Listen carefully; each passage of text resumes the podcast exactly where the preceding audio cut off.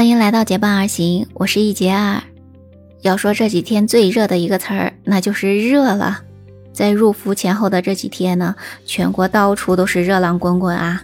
全国各地的网友都在网上吐槽自己生活地方的热呀。不知道你生活的地方是不是也是如此的炎热呢？当然呢，实际上不光是我们中国有这么热，南亚地区的印度、巴基斯坦比我们还要热。他们甚至有几天的气温已经超过四十五摄氏度，你能想象吗？其实印度和巴基斯坦每年都会热死几个人的，而今年呢，这个程度更加加剧了，似乎热死的人数已经超过二十几人了。当然，实际上也不只是我们亚洲，整个北半球都是如此的炎热。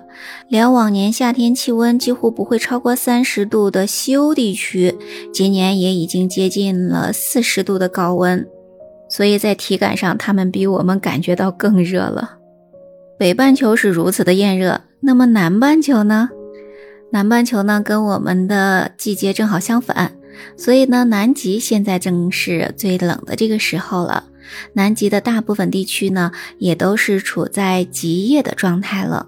也就是说呢，当太阳呢出现在南极的地平线上的时候，哎，刚把大地照出了一点点亮色的时候呢，它又一转身，哎，又沉到地平线下面去了。所以在南极呢，看到亮光的时候可不多呀，几乎都是在黑暗当中了。但是呢，这几天南极的上空却出现了罕见的漂亮的颜色，它变成了什么颜色呢？据国外很多的媒体的报道说呢，南极这几天呢，天空呈现出了粉红色。你有没有想到前两天杭州好像下午也出现了这样子的粉红色的天空？大家都说杭州真的是一个非常浪漫的城市啊，连晚上的云也都是粉红色的了。那杭州呢出现这种粉红色的天空，是因为呢当天真的是太热太热了，所以晚上呢出现了这种晚霞的状况。我们有一句谚语说：“朝霞不出门，晚霞行千里。”所以呢，这就预示着在杭州呢，呃，这一天之后的第二天，天气肯定还是大晴天了，非常晒人的那种，非常热的这种大晴天了哈。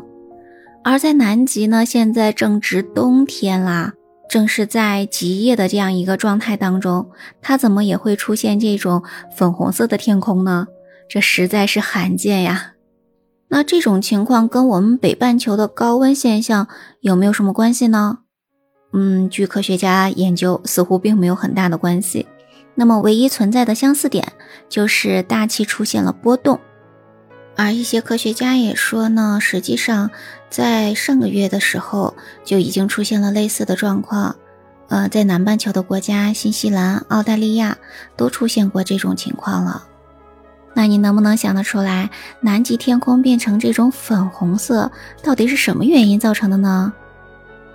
据一些科学家的研究来说呢，这个原因还得跟今年一月份在汤加发生的火山爆发是有关了。说到汤加火山爆发，你有没有想到当时说到一个言论？就是那个时候呢，会有人说汤加火山爆发之后喷发出来的物质非常非常的多，这跟我们呃很早之前的一个记录是比较相近的。也就是说呢，可能会出现无夏之年这样的一个说法。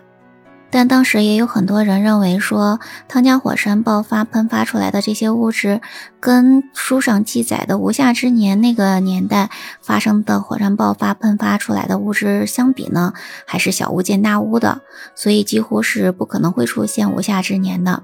现在印证了吧？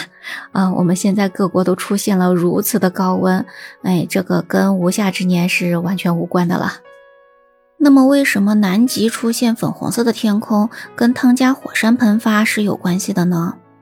那你想想，我们当初呢说火山喷发会产生大量的物质，比如说呢，首先是有大量的火山灰，然后还有二氧化硫，还有呢硫化氢等等这些物质。汤加火山当时也喷发出了非常多的这样的物质了。那么这些物质呢，被太阳照射之下就会。分解出非常多彩色的颜色来。当时呢，在汤加还有它旁边的斐济等等一些地方，天空都出现了紫红色的。而现在已经过去了半年的时间了，那么汤加火山喷发出的这些物质都还在空中吗？是的，它们还在。在汤加火山喷发之后，大量的由硫酸盐颗粒组成的气溶胶，它们呢聚集在平流层当中了。刚开始它喷发的时候呢，是在咱们对流层当中的，然后呢，随着大气的运动，这些气溶胶呢就跑到了平流层，也就是我们对流层的上面这一层了。那通常这一层里面会有比较多的臭氧。这些气溶胶呢，在平流层里面可以保存非常长的时间，而且呢，它会随着大气的运动而发生着移动。所以呢，实际上是由于汤加火山产生的这些气溶胶物质进入到了南极的上空，污染了南极上空的大气，所以呢，才出现了粉红色的天空。这些气溶胶物质呢，会随着日出日落散射或者折射出各种颜色的光芒，加上云层的厚度等等一些原因，使它的光芒的颜色和厚度呢、强度都表现的不一样，就会出现粉红色的天空了。而且呢，根据新西兰国家水与大气研究所的观测数据表示呢，已经在南极上空十到十五公里的大气中发现了大量的气溶胶，而这些气溶胶呢，在汤加火山喷发之前是并不存在的，所以这就进一步的印证了南极粉红色的天空是汤加火山爆发的余威导致的。最后要说的是，汤加火山对大气、对气候的影响确实是存在着的，但是呢，并没有那么强烈。而我们更应该关注到的是人类的一些不合理的生产生活活动，使大气变得越来越热带来的种种的问题了。对粉红色的天空和越来越热的大气，你有什么见解和看法呢？在评论区跟我讲一讲吧。